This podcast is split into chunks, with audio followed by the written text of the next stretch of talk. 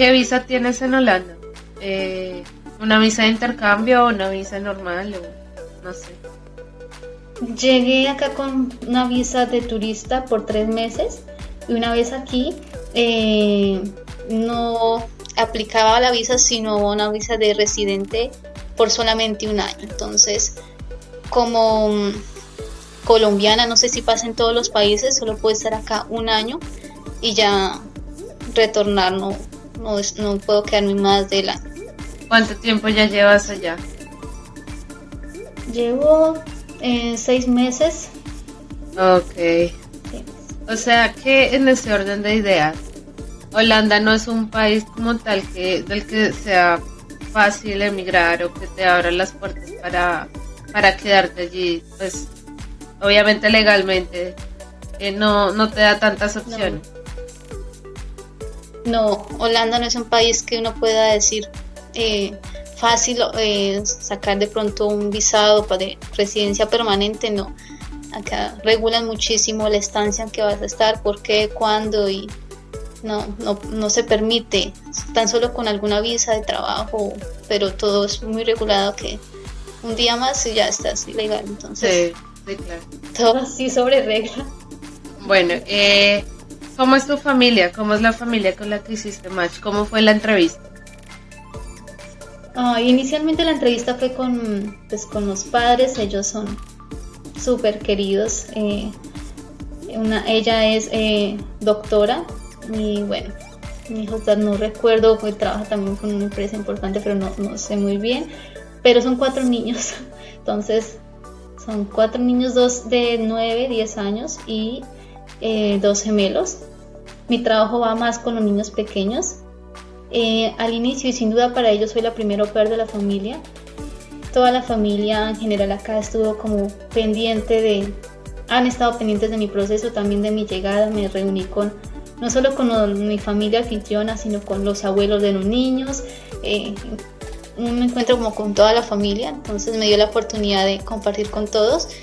Y para los niños, aunque no ha sido fácil tener una persona extraña, por primera vez en la casa, de pronto al inicio. Hay momentos en que ellos como que les cansa, han estado como que dispuestos, ok, a abrir las puertas a, al aprendizaje de otra nueva cultura, que yo les pueda compartir eh, experiencias de, de, Colombia, o, sí, son, son abiertos a, a compartir también. Qué lindo, qué lindo. Yo creo que hay familias que, bueno, no sé, no sé si es con todas o no, pero siento que la primera Upper siempre tiene algo especial, porque todo el mundo es inexperto en, ese tema. Entonces digo que no sé, no sé si en todas las familias, porque pues todos son diferentes, pero sí sé que generalmente la, la primera Upper tiene sus privilegios, La verdad que si soy la primera Upper y tengo los privilegios, sí, puedo decirlo que sí, porque me he sentido súper queridas. Eh, en general ellos están súper pendientes, eh, no, no ha sido una bendición. Bueno. en, general. Y los niños me ayudan mucho, los grandes se han convertido como mis amigos y me ayudan con los pequeños, entonces hay un trabajo en equipo para las actividades y todo, entonces me gusta. Qué cool. Eh, ¿Cuáles son tus funciones? ¿Cómo son tus horarios? ¿Qué tienes que hacer con ellos? Generalmente trabajo de lunes a viernes, fines de semana casi todos son libres en la mañana me eh, ayuda a preparar la lonchera para los niños, los llevo en la bicicleta, manejan esa bicicleta súper grande, hay que cargar a los niños adelante. Entonces, al inicio sí fue difícil para mí aprender a conducir esa bicicleta, parecía como un carro. Entonces, eh, ya después con el tiempo adquirí confianza, lo llevo a la escuela, a las 9 ya estoy libre. Ah, no, organizo, dejo organizada como la cocina, todo el, la ropa también de los niños las habitaciones, que pues eh, organizarlas. Y a las 2 de la tarde voy a recogerlos y hacemos actividades ya de regreso en la casa, tomamos eh, té con galletas y hacer actividades y tres veces por semana ayudo a preparar la cena. ¿Cómo te va con la cocina? Me gusta. En Colombia estudié un tecnólogo en alimentos y en, Villa de Leyva trabajé en hotelería, en restaurantes, entonces digamos que eh, me relaja también cocinar, porque pues cuando estoy cocinando no estoy con los niños, sino estoy preparando los, los alimentos, como que me, me, me gusta. Qué chévere. Lo pregunto porque yo soy de las personas de que no tiene tanto talento cocinando, por más de que lo intento. Yo siento que tampoco es que cocinar sea mi pasión. Entonces, a mí sí me cuesta mucho el tema de cocinar. Yo he trabajado con familias que a veces me han propuesto como hacer horas extras, eh, pero ayudándoles a preparar la cena o algo así. Yo les digo, lo siento, pero yo no preparo comidas ajenas porque a mí se me quema todo. Yo soy la más despistada, yo, o sea, le falta o ya se me va el sabor, o sea, mi novio conmigo sufre porque a veces me toca darle las cosas un poquito, no quemadas, pero eso que ya se, se está empezando a poner negrito. Entonces como que se me quemó. no, eso es un caos para mí. Sí, yo sé que eso no, depende. No, digamos que acá me ha sido fácil porque también ellos, mmm, los productos para la cena los, los solicitan por una página que es HelloFresh. Ellos envían a las casas los menús completos y solo sigo la receta también. a mí me queda fácil también conseguir la receta.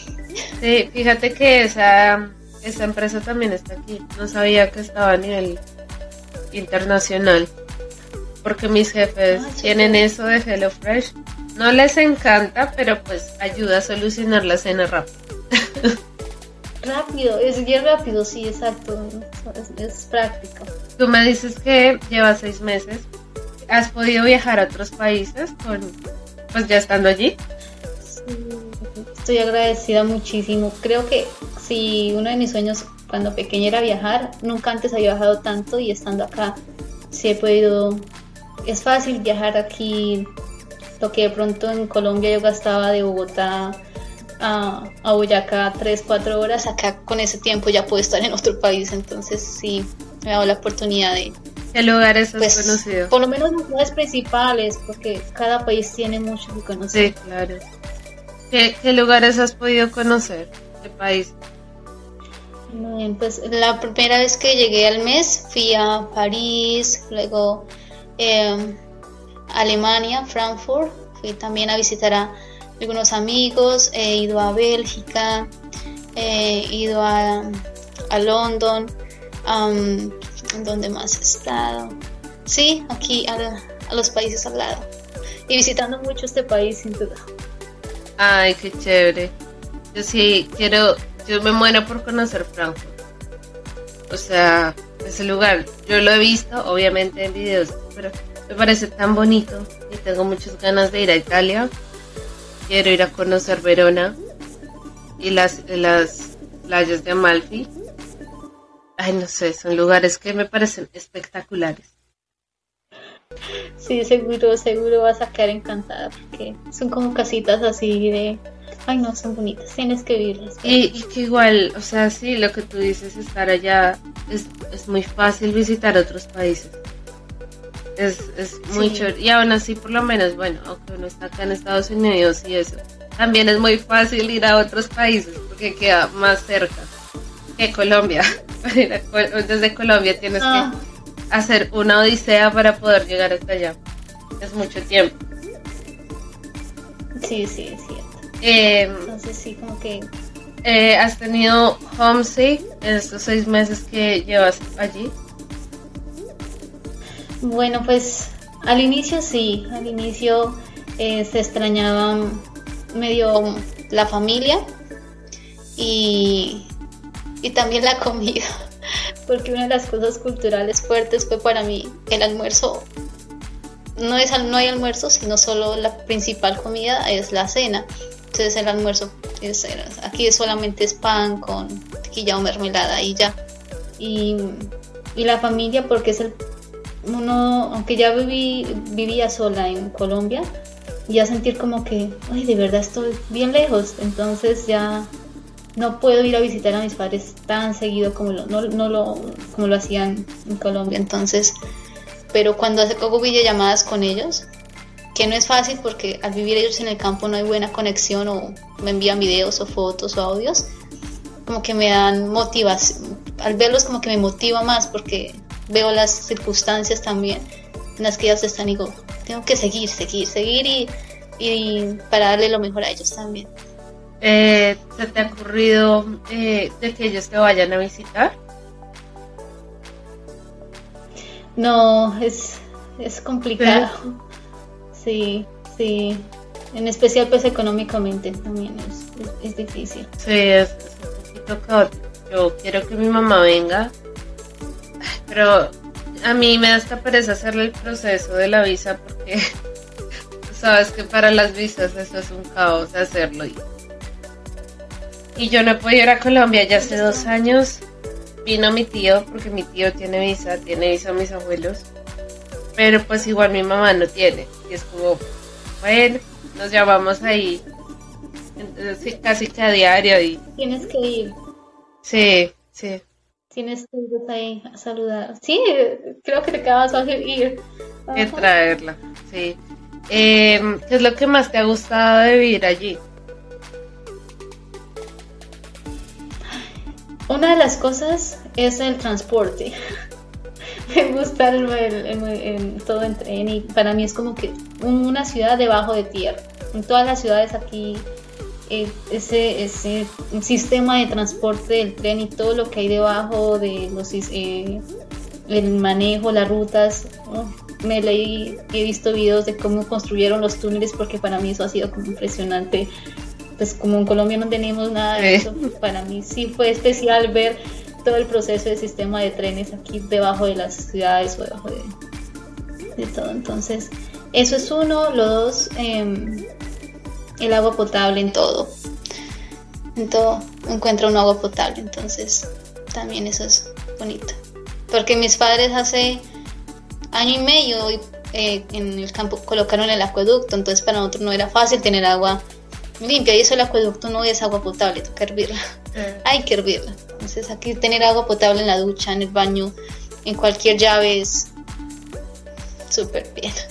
Qué difícil, qué difícil. Y eso me trae a memoria. También te día que estaba viendo un TikTok de un chico que es de Buenaventura. Y él se ha encargado de mostrar como los contextos sociales de, de allá, de Buenaventura y sus alrededores.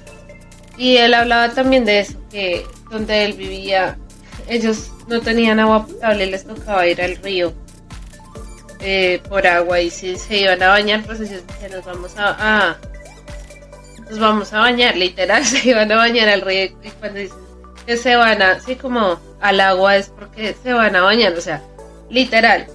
Entonces alguien decía como, esa es una de las realidades que Colombia al exterior no muestra.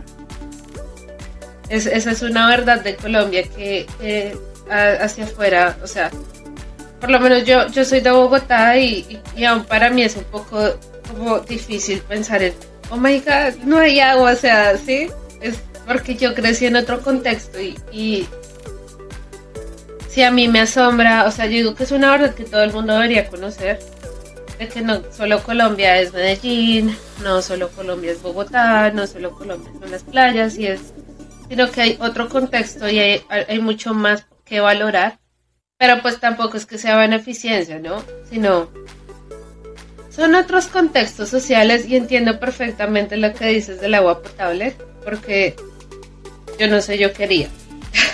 yo, no sé, yo quería y, no es porque yo sea eh, como engreída o algo así, sino es más lo que te digo, porque yo obviamente nací en otra en otra en otra ciudad, en, en otro entorno, entonces no gracias a Dios no tuve que vivir eso. Igual, porque lo que yo te dije al principio, mis abuelos son campesinos y ellos sí que saben de esas cosas. O sea, de vivir, de vivir, no de mm, electricidad, sino del carbón y cosas así. Entonces, de la leña, de, sí, de lo tradicional, de sí, sí, sí, entiendo que, que tiene su esencia y su encanto también. Sí, y fíjate que por lo menos yo, yo toda mi vida, o sea, yo digo yo soy colombiana y amo mis raíces y demás, pero hay un enfoque de que, o sea, mi manera de ver la vida es que existen personas que nacen para estar en su país, existen personas que nacen para estar en otro lado. Y yo siempre me identifiqué más como con la cultura, con la forma de vida de Estados Unidos. ¿Por qué? No me preguntes por qué, porque no sé. Y, y a pesar de que yo amo mi país, yo nunca me vi en Colombia. ¿sí? Y lo extraño y me hace falta y es, pero es como me siento por fin como en el lugar en el que debo estar y estoy bien, y estoy tranquila y ya como que logré mi, mi recorrido. ¿sí? Entonces, eh, cuando yo llegué aquí, yo quedé aterrada de los edificios de Nueva York. Es que son muy grandes y, es una ciudad que, aunque es pequeña, porque Nueva York no es tampoco tan grande, Bogotá es más grande que Nueva York, pero esos edificios y uno, y se sienta a mirar. Y bueno, de lejos también los edificios sí se ven altos, pero las ventanitas son chiquiticas, son pisos y pisos y pisos. Y uno cuando ve eso en Bogotá, o sea, en Colombia, uno no puede ver esas cosas. Entonces, a mí eso me, asombró muchísimo cuando llegué. Y también de Nueva York, que tiene muchas cosas subterráneas. No solamente por el subway, sino porque todos los edificios tienen de sótano entre 3 y 4 pisos de sótano. Entonces, son como, son como ciudades debajo de la ciudad, ¿me entiendes? Y es como, ¿qué? y el, y el, el puente, el túnel que lo conecta a uno, o sea, hay, hay unos puentes y hay un túnel que te conecta a Manhattan desde New Jersey. Y yo siempre decía, y eso lo vine a entender hace poco, y es que ese túnel está debajo del agua. Y yo decía, pero ¿cómo hicieron eso debajo del agua? O sea, no se les mete el agua y, entonces va pasando el túnel y baja así, así, así y ya después vuelve a subir para, para poder entrar a Manhattan. Y es como, esto, esto es ingeniería avanzada, es demasiado. Entonces, eh, eso me parece chévere y, por eso te lo pregunto, porque porque pues son cosas que yo que yo pienso y veo que tú y yo pensamos un poquito similar eh, en cuanto a esas cosas eh, y me parece chévere destacarlo.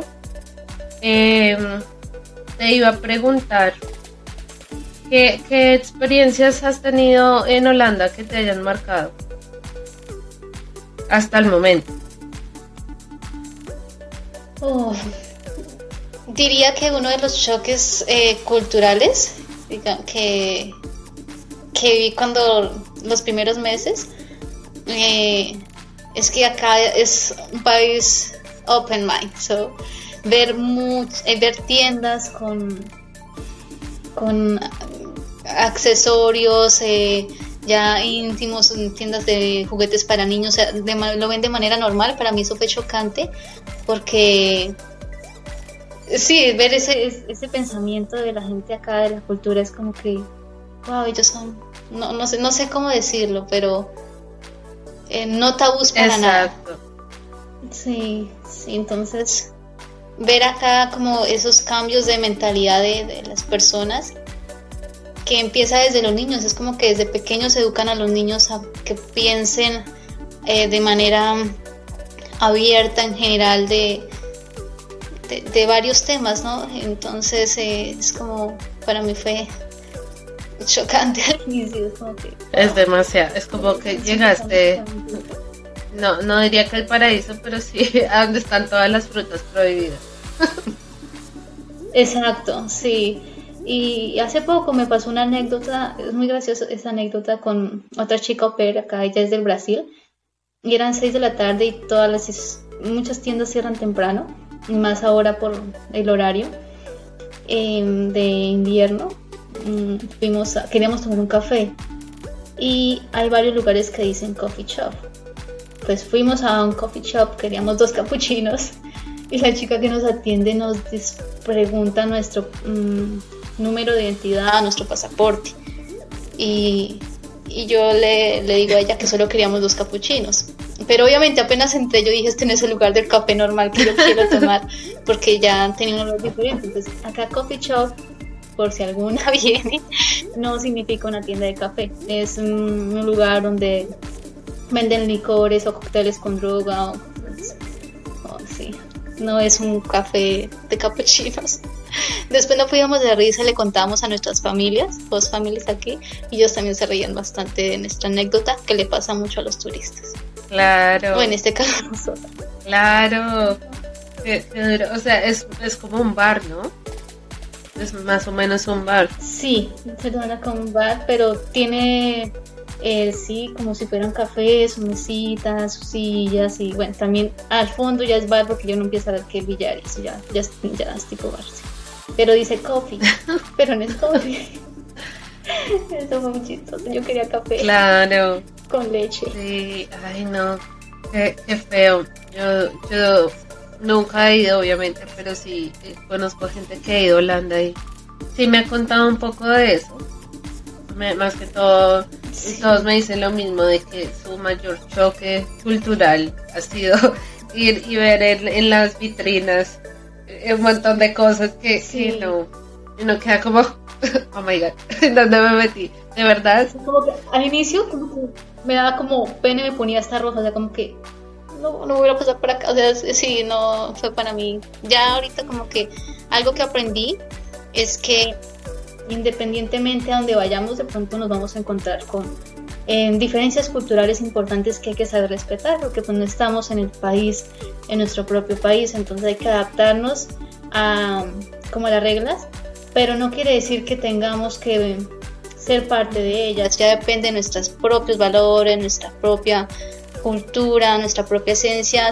tenemos bien firmes las raíces, pues ninguna de las cosas que hay a nuestro alrededor nos tienen que, porque afectar o de cierta manera dejar influenciar cuando tenemos principios claros desde internamente siempre, ¿no? Digamos, en mi caso que soy cristiana, para mí, por eso te digo que fue como, Dios, no estoy en el lugar correcto, de cierta manera estoy aquí por alguna razón, ayudando a esta familia y eso también me ha fortalecido mucho. Mi relación con Dios así es importante, entonces. Yo te entiendo 100%. la gratitud me ha traído más cosas. Te entiendo 100% porque yo también soy cristiana y ver todas esas cosas no es tan fácil. O sea, lo, yo, yo he tenido la oportunidad, yo siento que desde que llegué a Estados Unidos he tenido la oportunidad de conocer mucho, pero, o sea, no solamente a nivel de ciudades y eso, sino de...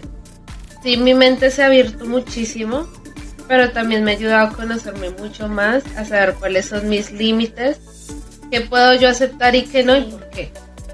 Sí, sin necesidad necesariamente de ser cristiano. O sea, sí hay un choque bastante fuerte cuando uno se encuentra con ese tipo de cosas. Pero también uno ya, siento que uno ya empieza a coger como más claridad en cuanto a las cosas y a qué te hace más como persona. Entonces, tú ya sabes de que sí, bueno, a Pepito le gusta ir por allá a, hacer sus cosas que, no van contigo, pues uno no va a ir por allá, o sea, ni siquiera por acompañarlo, o sea, es como, mejor me ahorro el mal rato porque, o sea, ni si, yo, yo soy de las que dice, eh, puede que esa persona esté contenta, pero la paso mal yo y le voy a hacer pasar mal, pasar mal también a esa persona porque le voy a empezar, me quiero ir, me quiero ir, o sea, es como... Sí, exacto. Me vale la pena. Eh, bueno, ya para ir cerrando, me gustaría saber qué recomendaciones les das a las personas a la hora de hacer este, este tipo de intercambio.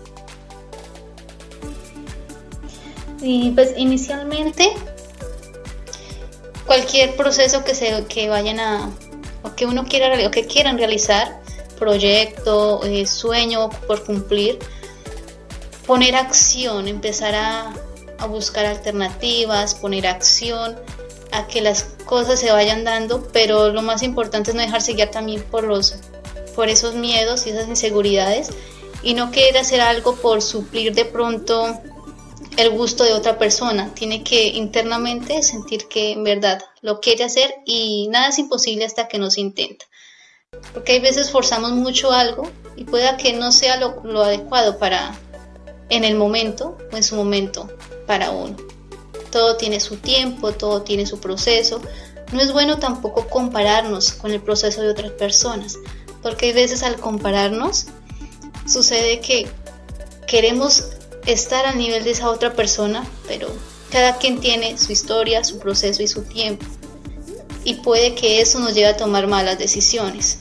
Entonces es no compararnos tanto, sino ver hacia adentro en verdad que queremos, ver nuestro entorno, agradecer lo que hay alrededor, disfrutar cada proceso y si las cosas fluyen, las cosas van bien.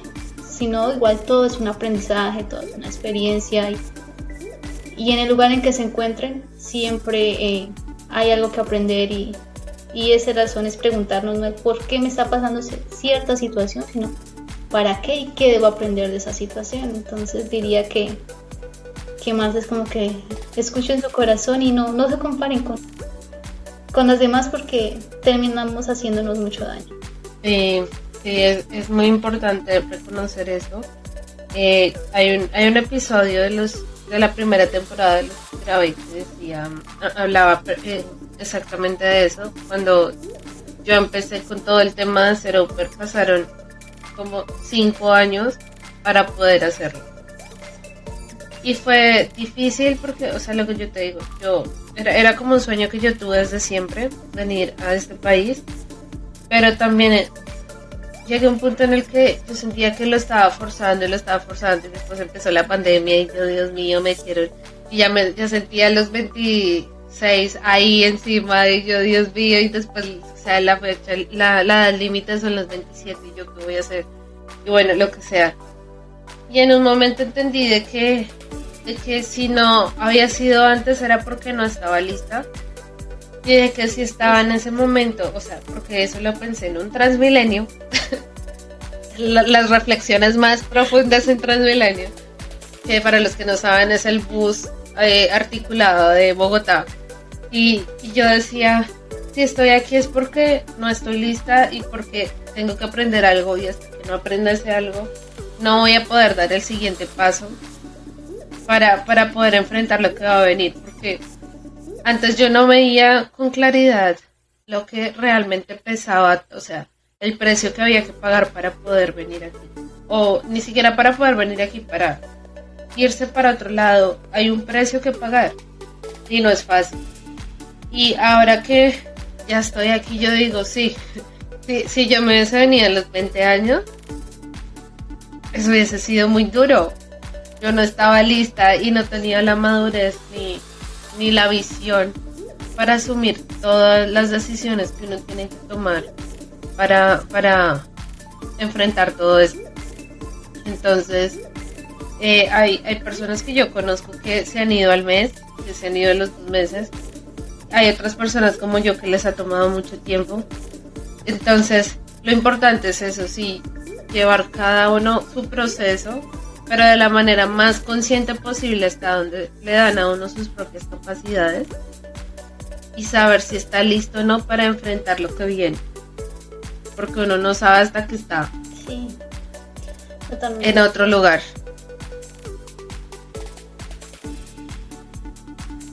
¿Qué dijiste? Perdón. Es muy cierto. Sí, que, que totalmente de acuerdo y es muy cierto porque al momento que llegué acá, otra chica también había llegado acá. Ella terminó su colegio, pero ella es de Estados Unidos. Ella terminó su colegio y a los 15 días se regresó porque emocionalmente no estaba preparada. Recién salía del colegio, ella tiene 18 años, pero eh, la separación que había entre la familia y ella de un momento a otro fue muy fuerte que no, no se sentía preparada de estar tan lejos de su familia tan temprana edad o digamos no, no estaba preparada así emocionalmente. Sí, y eso. Entonces, 15 días y la experiencia de esos 15 días fue terrible para ella. Y eso, finalmente no. Yo no digo que sea perder el tiempo, pero eh, si es algo que si uno lo hubiese hecho en otro momento, de una manera más tranquila y demás, pensando con cabeza fría, lo hubiese podido disfrutar mucho más y le hubiese podido sacar más provecho que cuando lo hizo sin pensar. Entonces, eh, bueno, ¿cuáles son tus planes a futuro? ¿Qué, viene después para ti después de eh, terminar este, este intercambio, esta etapa? Bueno, pues sí, una de las cosas que quería hacer era antes de los 30 poder viajar. Este sueño pues lo se llegó a cabo. Sí, estoy terminando, estoy haciendo la carrera a, distancia. Quiero mejorar más mi inglés. Aquí he podido practicarlo, pero me falta mucho. Entonces estoy realizando proceso de pronto si se dan las cosas y si todo fluye, como que todo lo dejo en manos de Dios, si se dan súper bien para Canadá. En unos seis meses a un año más me gustaría realizar el proceso nuevamente de OPER para profundizar el inglés y regresar a Colombia. Okay. Y esos son mis, planes. bueno, ya, ya por último me gustaría, eh, Lady, que nos dijeras eh, qué le dirías eh, a Lady de hace cinco años.